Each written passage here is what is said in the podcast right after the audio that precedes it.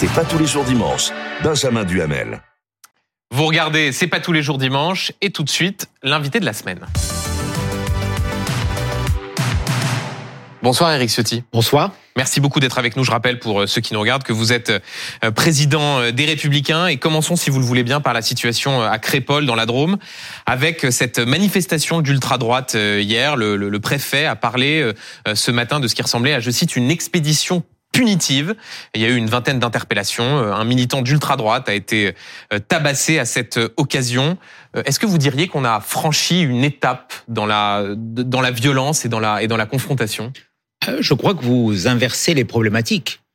S'il y a eu ces événements, c'est d'abord parce que un jeune homme de 16 ans que la vie appelait a été assassiné selon les termes du président de la République. Alors, selon l'assassinat euh, nécessite une préméditation, ça n'est pas repris par euh, la pour, C'est pour cela que je dis selon les termes du président de la République devant les, maires de France. Pour moi, très clairement, c'est un homicide volontaire, mmh. peut-être un assassinat. Euh, l'instruction le dira. Euh, c'est euh, quelque chose qui va marquer notre pays, qui marque notre pays, qui soulève une immense émotion. Thomas, comme d'autres, mmh. ont été attaqués par une bande armée, organisée, punitive, selon certains témoignages qui voulaient planter des blancs euh, c'est ça qui choque. Euh, n'inversons pas les problématiques. il y a eu, il y a eu des réactions. Il y a une immense émotion face à cette attaque dans le pays. Pourquoi? Parce que on s'est attaqué à un jeune homme, on s'est attaqué dans un lieu de loisir euh, à des Français, et le lieu de cette attaque, un petit village, mmh. marque les esprits, choque, bouleverse et démontre que nulle part en France aujourd'hui on n'est plus en sécurité. C'est ça qui est ah, choquant. C'est ça qui est, dramatique. On est en sécurité nulle part. Bien sûr, aujourd'hui la violence gagne du terrain. Vous savez, toutes les minutes et demie, toutes les minutes et demie, il y a un coup et une blessure volontaire dans notre pays. Si vous le voulez bien, plus de on, 300 000 faits. On a tout C'est ça la, la réalité. C'est ça qui est choquant. Et c'est ça qu'il faut dénoncer. Vous savez, il y a le, le fameux adage en disant euh, quand le sage montre la lune, l'imbécile regarde le doigt. L'imbécile regarde le doigt. Donc ne nous trompons pas, ne nous trompons pas de problématique. et moi, je n'accepterai pas de rentrer dans cette, dans cette dialectique. moi, ce qui me choque, c'est l'assassinat de Thomas. alors, déjà, Point final. Répétons que assassinat, ce n'est pas repris par la justice, mais ici, personne ne minimise. C'est repris par le président de la République. Et l'Élysée précise que ça ne veut pas, euh, comment dire, ça n'a pas de signification quant à ce qui s'est passé. Ici, personne ne, comment dire, ne, ne minimise le drame qui s'est passé bah, et l'émotion J'espère que cela a suscité. Et d'ailleurs, on en parle beaucoup et a raison sur ce sur cette antenne en donnant la, parole à, à, tout le monde. Mais je répète ma question. Hier soir, à Romans-sur-Isère, vous avez eu cette manifestation de militants d'ultra droite. Il y a eu une vingtaine d'interpellations. Le préfet parle d'expédition punitive. Est-ce que cette réplique-là vous inquiète? Bah, Ce qui m'inquiète, c'est ce climat.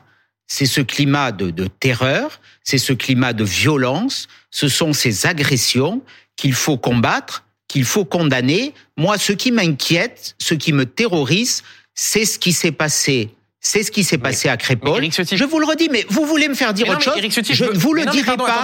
Je ne vous le dirai pas. Vous êtes dans le commentaire et je vois bien aujourd'hui qu'il y a une dérive médiatique qui voudrait accorder à des faits qui sont en réaction à Crépol une importance plus importante que Crépol. Vous ne me ferez pas dire ça. Après, il y a une justice. Elle doit sanctionner ceux qui ne respectent pas les lois de la République, mais il y a une immense émotion et bien au-delà de ceux qui ont manifesté dans notre pays, il ne faut pas la banaliser et il faut l'écouter pour y apporter des réponses. Je crois que là, vous avez l'occasion d'exprimer cette émotion. Il n'empêche, je répète ma question, vous ne voulez même pas ni qualifier ni commenter ce qui est apparu comme une manifestation d'ultra-droite avec des slogans racistes. Tout ça, vous le mettez de côté. Je n'ai pas ça, ça, ne, vous intéresse pas. Je n'ai pas à commenter des faits que je ne connais pas, dont la justice est saisie. on verra, on verra bien, on verra bien, on verra bien ce qui se passe. Je ne sais pas qui a manifesté. Il y a eu des une, groupes il y a eu, il y a eu, bah, ça, ça c'est vous qui le dites. On verra. le pour, pour l'instant, il n'y a pas de mise en examen. Moi, ce que je sais, et ça c'est avéré, hélas, il y a eu à Crépol un jeune de 16 ans qui est mort et il y a eu des personnes blessées. Et je m'indigne, je vous le non, dis, non, mais attendez, je- moi je suis... important. Pardon, pardon, oui, oui, oui. vous plaît, le Mais patron, vous, donc- vous pouvez en parler 20 minutes, Non, mais, mais- moi je suis très parle pas 20 choqué minutes, par suis- cette réaction médiatique qui accorde plus d'importance à la manifestation qu'à l'assassinat à Crépole. Je Eric vous le dis, si vous me ça me choque Eric très Ciotti, si sincèrement vous me permettez, et je vous le dis très directement, droit dans les yeux. Vous me permettez, droit dans les yeux, il me paraît malhonnête d'essayer de nous dépeindre, moi ou les autres, comme des gens qui minimisons Ça ce qui fait s'est 10 passé. minutes que vous parlez de ça. Non, ça fait pas 10 minutes. Sans un mot minutes. sur Crépole. Pas du tout. Sans Et un je mot. vous en parle, Eric Moi, je vous parle de Je vous en parle, Eric Ciotti, parce que donc vous refusez de condamner ces manifestations d'ultra-droite. Et on s'arrête là. ensuite. J'attends de, simplement, j'attends, je je, sais pas qui a manifesté. J'attends de voir ce que dira la justice. À ma connaissance, peut-être que vous, vous avez d'autres éléments. Il n'y a pas de mise en examen sur ce qui s'est passé hier soir.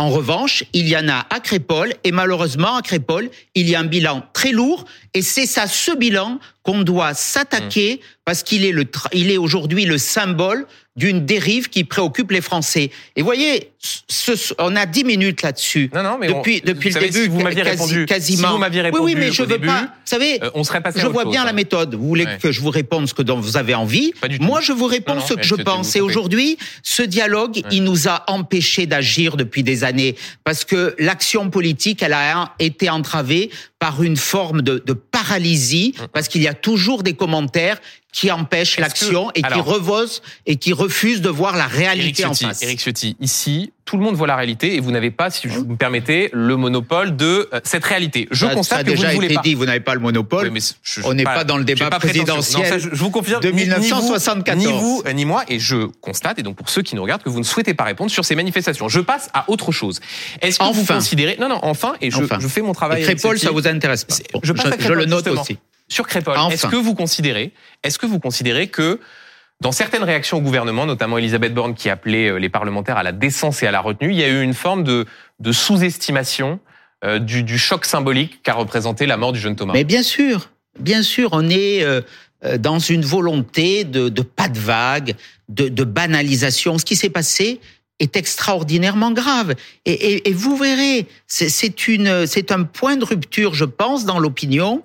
Et si on y prend garde, si on y prend garde, bien sûr, il y aura, il peut y avoir des réactions de Français qui considèrent que l'État républicain ne fait plus son travail. Ces réactions, sont ces réactions, il ne faut pas qu'elles aient lieu naturellement Hum. et il faut que la République reconquiert le terrain qu'elle a perdu. Euh, il s'est passé Crépole, mais regardez ce qui s'est passé à Dijon, où, un homme qui était tranquillement chez lui a été tué hier soir parce que manifestement, dans le cadre d'un règlement de compte sur fond de trafic de drogue, il y a eu une rafale à la Kalachnikov qui a tué un, citoyen qui était chez lui, sans, doute dans, son lit. C'est terrifiant cette situation. On l'a vu à Nîmes où un jeune a été euh, tué aussi. On la voit à Marseille, 49 assassinats depuis le début de l'année. Donc soit on Mais dit finalement, mais donc vous- finalement la situation est sous maîtrise. Dormez braves gens. On Non. continue comme on a toujours fait. Non, il faut vraiment changer de dit- cadre. Qui dit c'est de l'ensauvagement. Qu'est-ce qu'il peut faire de plus pour euh, lutter contre cette, cette Bah, situation que vous dépeignez là? c'est pas qu'une réponse de la part du ministre de l'Intérieur. Le ministre de l'Intérieur a des leviers d'action, mais il ne les a pas tous. Et l'honnêteté me conduit à dire cela. Une partie, je dirais même l'essentiel de la réponse, elle est dans la main judiciaire. Elle doit être pénale. D'abord, aujourd'hui, nous connaissons, euh, derrière tout ça, il y a quoi? Il y a euh, le trafic de drogue. Cette violence, elle résulte euh, aujourd'hui de ce trafic qui euh, emporte un chiffre d'affaires sans doute de plus de 4 milliards d'euros. On dit qu'il y aurait plus de 20 000 personnes qui seraient impliquées dans, dans ces trafics et qui produit, nourrit la criminalité, Donc, une criminalité vous, organisée. de frapper Donc, il plus fort faut sur la question une réponse judiciaire. Ouais. pénale très forte. Ouais. Aujourd'hui, il faut sortir de ces quartiers, y compris et d'abord par l'incarcération. Ces dealers, tous ceux qui nourrissent ces réseaux criminels, il faut qu'il y ait des sanctions beaucoup, beaucoup plus lourdes. Pour cela, réponse pénale plus ferme, plus forte. Et naturellement, pour qu'elle soit exécutée, il faut qu'il y ait une capacité carcérale beaucoup plus forte. vous entend, Eric Vous savez. Je- Monsieur Macron, en 2017, quand il a été élu, avait euh, promis Davantage de places de 20 000 prison. places de prison. Euh, sur son premier quinquennat, quasiment Oui. aucune. euh, n'ont été construites. si bien qu'en 2023, euh, on en a moins qu'en 2022. Certes, il y a un plan qui a été voté, un amendement de ma part permet de les accroître, mais tout est là, vous savez. Euh, Au-delà des slogans, j'aimerais qu'on reste précisément sur Crépol. Deux réponses. J'aimerais qu'on reste sur Crépol comme vous le vous le demandiez et qu'on aborde les, les, mots qui ont été utilisés par certains de vos je sais pas comment on les qualifie, concurrents ou adversaires politiques, euh, à votre droite en l'espèce, au Rassemblement national, à Reconquête. Éric Zemmour parle de francocide, Marion Maréchal de français de papier sur les assaillants présumés, euh, de racisme anti-blanc euh, également. Est-ce que c'est des mots que vous pourriez utiliser? Moi, je parle de criminels. Vous savez, la question, c'est pas les, c'est pas les mots. Chacun a sa communication. Mais racisme anti-blanc, par exemple. Chacun a sa communication politique. Bah, quand euh, l'enquête dira, mais les phrases qui sont citées par des témoins en disant on va, on va planter des blancs.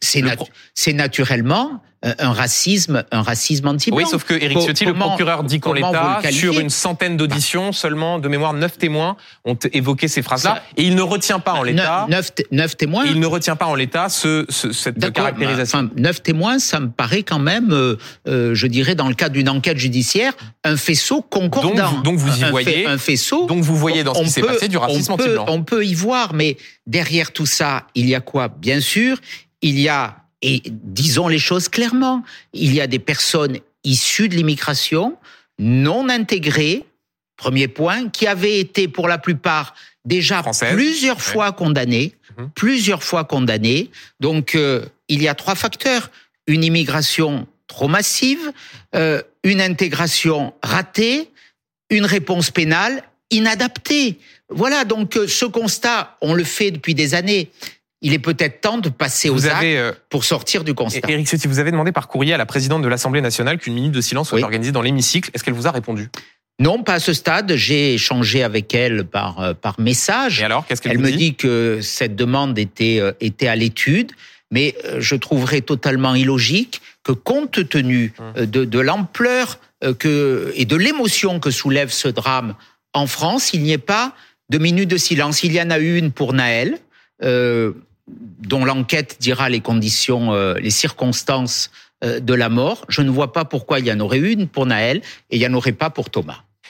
Une question sur ce qui a été décrit par certains comme une forme d'hémiplégie dans les réactions. Vous avez réagi avec beaucoup de, de, de force sur euh, le drame qui est arrivé, la mort du jeune Thomas. Euh, on a vu aussi, alors certes, il n'est pas mort, mais c'est une agression euh, très violente d'un jardinier qui s'appelle Mourad, qui a été agressé au cutter, au cri de, de, de Salbougnoul. J'ai bien regardé vos réseaux sociaux, je n'ai pas vu de, de, de, réaction. Encore une fois, l'idée n'est pas de les mettre sur le même plan, mais est-ce qu'il n'y a pas un problème quand il arrive ce type de, de, drame de choisir les réactions politiques qui sont les vôtres? je, je condamne avec la, la plus grande force cette agression qui est qui est inqualifiable. Mmh. Euh, D'un côté, il y, a, il y, a, un gamin de 16 ans qui est mort, de l'autre, je le déplore, je le condamne.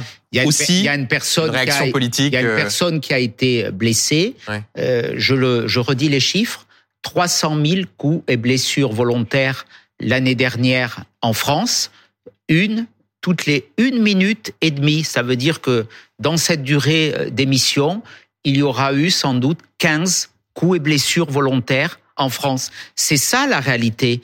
On ne peut pas mettre sur le même plan une agression avec une blessure qui est naturellement insupportable, que je dénonce, que je condamne, et la mort de ce jeune gamin. Éric Ciotti, le projet de loi immigration arrive demain en commission à l'Assemblée nationale et ce matin dans les colonnes de nos confrères de la tribune du dimanche, 17 députés les républicains, donc de votre parti, se disent prêts à voter la loi, je cite, si prévaut l'esprit du projet voté par le Sénat. Euh, rappelons que votre position et celle d'Olivier Marlex, le patron des députés LR, c'était de dire qu'il ne fallait pas voter ce, ce texte. C'est le retour des, des, grandes divisions à droite comme au moment des retraites? Non, vous, vous simplifiez un peu le, un peu le débat. C'est peut-être normal. euh, cette tribune, elle dit quoi? Elle dit que le texte euh, porté par le Sénat a procuré des avancées importantes. Je le dis également et je m'en félicite et je félicite le travail des sénateurs sous la présidence de Gérard Larcher et euh, sur la présidence du groupe LR avec Bruno Retailleau. Euh, le texte a changé, ce n'était pas, ce n'est plus le même. Il a été considérablement durci, notamment sur l'aide médicale d'État, sur des prestations sociales qui ne pourront pas être touchées avant cinq ans de résidence, sur la modification du droit du sol, sur la fin de la double peine. Donc tout ça a été fait. Le texte est dur, le texte est durci. Ces députés, que disent-ils que si le texte du Sénat est modifié, presque d'une virgule, ils ne le voteront Pardon, pas. Eric Ciotti, mais vous Ils avez la le lecture. Eric Ciotti, vous avez la lecture sélective. Moi, vous dites, et vous avez dit sur tous les plateaux pas, que Et je ne suis pas en contradiction avec ce qu'ils disent. Pardon Si. Vous avez dit sur ces plateaux, notamment Non. que la- l'article concernant les travailleurs dans les métiers en tension ne vous convenait pas. Or, les députés dans cette tribune disent que ça leur convient. Donc, je répète ma question. Est-ce que on revoit le retour des divisions dans un groupe où vous n'êtes pas capable de Car parler d'une même Moi, voix? je m'emploie, là où je suis, à veiller à ce qu'il y ait une unité euh, de notre famille politique, et j'appelle tout le monde à en faire autant. Euh, nous verrons bien, c'est pour ça qu'il ne faut pas... Ils jouent contre leur camp, il- ces il- il 17 faut députés pas, les faut pas anticiper les débats. Ouais. Moi, j'écoute ce que dit la majorité, j'écoute ce que dit le ministre de l'Intérieur, les rapporteurs, notamment euh, euh, Sacha Houlier, qui incarne un peu l'aile gauche de la majorité. Tous ont dit en commission des lois cette semaine que le texte sorti du Sénat ne le- leur convenait pas, notamment sur l'idée qu'il fallait... euh, nous, nous avons voulu supprimer l'aide médicale d'État. Pourquoi? Et que, le texte serait rééquilibré. nous disons que l'aide médicale d'État qui donne plus de droits à un étranger en situation irrégulière, donc c'est-à-dire qui est en France de façon illégale, qu'un Français qui a travaillé toute sa vie, qui n'a pas suffisamment de revenus pour se payer une retraite, une mutuelle, pardon, complémentaire, que ça, ce n'était plus supportable. Ouais. Les Français, d'ailleurs, à leur immense majorité, refusent Mais- cette aide médicale d'État pardon, mais qui nous coûte je- je- plus j'entends d'un ce que- milliard. J'entends ce que vous 200 dites, 000 mais il y a une autre, il y a une autre différence avec les, il y a une autre différence avec les, la majorité et le ministre nous ont dit qu'ils supprimeraient cette disposition. Vous avez raison, vous avez Nous raison sur ce point. Il y a une autre, il y a une autre différence entre les 17 députés qui signent cette tribune et vous. C'est que vous vous dites au fond, si le gouvernement ne veut pas de notre réforme constitutionnelle, n'essayez même pas de nous convaincre de voter ce texte. Ce n'est pas ce que disent ces 17 députés LR qui disent, on peut, euh, comment dire, viser les deux objectifs en même temps. Là encore, différence entre Il- vous. Il peut y avoir des nuances d'appréciation. C'est seulement des nuances d'appréciation. Ils disent, vous l'avez vu au début de leur tribune, qu'il faut une réforme constitutionnelle. Pour moi, en effet, euh, quelques textes que ce soit, euh, de nature législative, il y a beaucoup de communication derrière, Mmh. sera impuissant si nous ne modifions pas notre cadre constitutionnel. Et je souhaite qu'il soit modifié par référendum au titre de l'article Mmh. 89 qui prévoit la modification de la Constitution pour enlever les verrous qui nous bloquent aujourd'hui pour choisir l'immigration que l'on souhaite. Ce texte constitutionnel sera débattu le 7 décembre prochain à l'Assemblée nationale. J'en serai le rapporteur. Voilà, il y a trois mesures essentielles. Un, Très rapidement pour qu'on puisse avoir le temps de parler Les de la quotas- situation des otages. les quotas migratoires. Il permettra que chaque année le Parlement vote un plafond migratoire et que ce plafond, personne ne puisse le remettre en cause. Pas plus des conventions européennes, des règles internationales, des conventions. Ensuite, il dira qu'un demandeur d'asile doit formuler sa demande à l'extérieur de nos frontières. Aujourd'hui, près de 200 000 demandeurs d'asile rentrent sur notre territoire. La plupart sont de faux demandeurs d'asile, n'auront pas le statut de réfugiés, mais ils vont y rester. Et enfin, troisième point, les expulsions. Nous disons que lorsque l'autorité politique décide de l'expulsion de quelqu'un, notamment parce qu'il est dangereux, rien ne peut s'y opposer. Aujourd'hui, dans le cadre législatif, il y a eu 29 lois. Une énième loi n'enlèvera pas ces obstacles, même si elle pourra régler quelques points mineurs qui peuvent aller dans le bon sens, elle sera impuissante face à ces blocages. C'est pour dernier- ça que le préalable, c'est la réforme constitutionnelle. Un, un tout dernier mot sur cette, sur cette loi. Euh, Est-ce que vous pourriez euh, déposer une motion de censure? Parce qu'avec ces 17 députés, vous n'avez pas suffisamment de voix pour en déposer une. Est-ce que ça reste, ça continue à faire partie des scénarios possibles? Ça fait partie des. On verra bien comment réagit le gouvernement si Ouais. le texte n'est pas adopté. N'anticipons pas, mais dans ces députés, j'en ai eu beaucoup au téléphone. Euh, ça ne veut pas dire qu'ils Ah ne bon souhaiteraient pas censurer. Parmi les 17, il pourrait quand même y avoir des... euh, Bon, il y en a quelques-uns qui ne le feront pas. Nous, nous le savons, nous les avons bien identifiés. Vous également. Mais là n'est pas le sujet. En tout cas, nous, ce que nous voulons, c'est de vraies réponses. Pas de la politique politicienne, pas de la com. Les Français n'en peuvent plus de ces slogans. Vous savez, euh, hier, Gérard Collomb nous a quittés. Et, et je rends hommage à sa mémoire. Euh, on avait débattu avec lui de sa loi. C'était euh, au début du quinquennat, du premier quinquennat d'Emmanuel Macron. Cette loi, elle a été impuissante. Et Gérard Collomb lui-même Hum. l'a reconnu. Et gardons à l'esprit, parce que je pense que dans des années, peut-être, malheureusement, ça sera une prédiction que beaucoup de Français feront leur. Gérard Collomb, quand il a quitté la place Beauvau, dit aujourd'hui les Français vivent côte à côte. Je crains qu'ils ne vivent face à face. Je crains que demain ils ne vivent face à face. C'est ce qui s'est passé à Crépole. Donc gardons à l'esprit cette impuissance. Entendons ce que disait à l'époque Emmanuel Macron que tout allait être réglé par cette loi. Cinq ans plus tard, on a environ environ 2 millions d'étrangers de plus dans notre pays. 2 millions qui sont arrivés légalement, sans compter ceux qui sont en situation irrégulière. Arrêtons, halte à l'impuissance, stop aux discours qui ne servent à rien. C'est ça que nous proposons aujourd'hui. Mais visiblement, tout le monde n'est pas d'accord chez vous. Euh, un, mot, euh, enfin, sur la situation des otages, si vous le voulez. Troisième jour de trêve euh, aujourd'hui, et toujours pas d'otages français qui ont été libérés par le, par le Hamas. Est-ce que c'est une, c'est une déception? Et euh, au fond le, le, signe que la France a du mal à peser dans ces discussions? Bien sûr, c'est une déception, c'est une immense angoisse pour euh, pour les familles, les familles des otages, euh, de tous les otages. J'imagine l'espérance qu'il y a eu dans le cœur des, des familles des 240 otages, qu'ils soient français, qu'ils soient israéliens, qu'ils soient d'autres nationalités. J'imagine la joie, le bonheur pour ceux qui ont retrouvé leurs proches et à nouveau la crainte pour les autres. Donc tout doit être conduit. Et vous considérez pour que tout, est, tout est fait, vous faites confiance aux autorités pour mener ces pour mener ces, ces La situation est extraordinairement difficile. Euh, ces otages sont dans les mains euh, euh, de barbares sans foi ni loi. On l'a vu, on a vu ce qu'ils étaient capables de commettre, d'assassiner des vieillards, des bébés, des enfants, de prendre des otages, de commettre des crimes contre l'humanité. Des vous, vous, considérez qu'il y a une forme, il y a une forme d'apathie de de l'opinion. On a entendu cette semaine un témoignage qui a beaucoup marqué, celui du, de l'animateur producteur Arthur, qui disait mais euh, il y a toujours pas eu d'hommage. Est-ce que au fond c'est parce que c'est parce, parce qu'ils sont juifs? Bien sûr. Moi je suis choqué. J'ai j'ai été le premier, je crois. Euh, le président de la République m'a répondu à demander un hommage national. Et il a dit qu'il y aurait cet hommage. Il a dit qu'il y aurait qu'il y aurait cet hommage, mais on est euh, Maintenant, euh, un mois et demi, mais lui dit, deux mois. Il faut attendre avant d'avoir une situation stabilisée sur le front des otages. Enfin, on connaît les 40 morts français. Hmm. On connaît les 40 morts français. C'est le pire attentat islamiste depuis celui qui a frappé ma ville de Nice le 14 juillet 2016. Pourquoi il n'y a pas d'hommage pourquoi vous redites ça. Pourquoi le, président et je le redis et c'était une de mes des motivations de ne pas aller à Saint-Denis. Pourquoi le président de la République n'est pas allé à la grande manifestation Ça c'est un autre sujet. Non non, mais c'est le même sujet voulu par Yael Braun-Pivet et Gérard Larcher et je rends hommage à leur courage. Heureusement que les présidents de nos assemblées ont été là.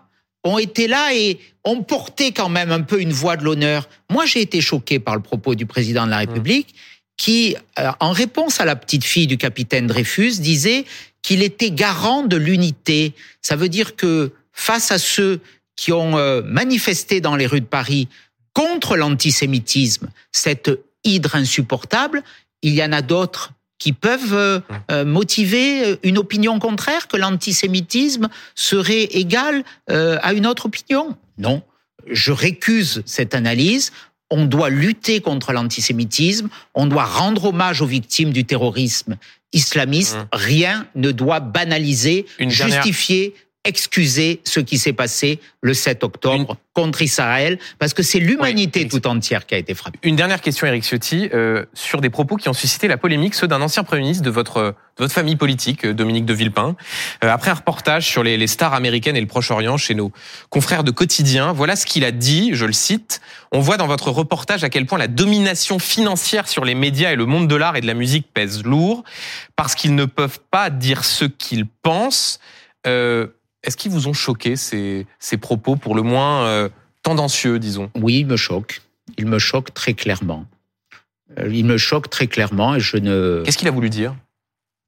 Il faudra lui poser la question, mais je ne partage en rien l'analyse de Dominique euh, de Villepin sur ce qui se passe au Proche-Orient aujourd'hui.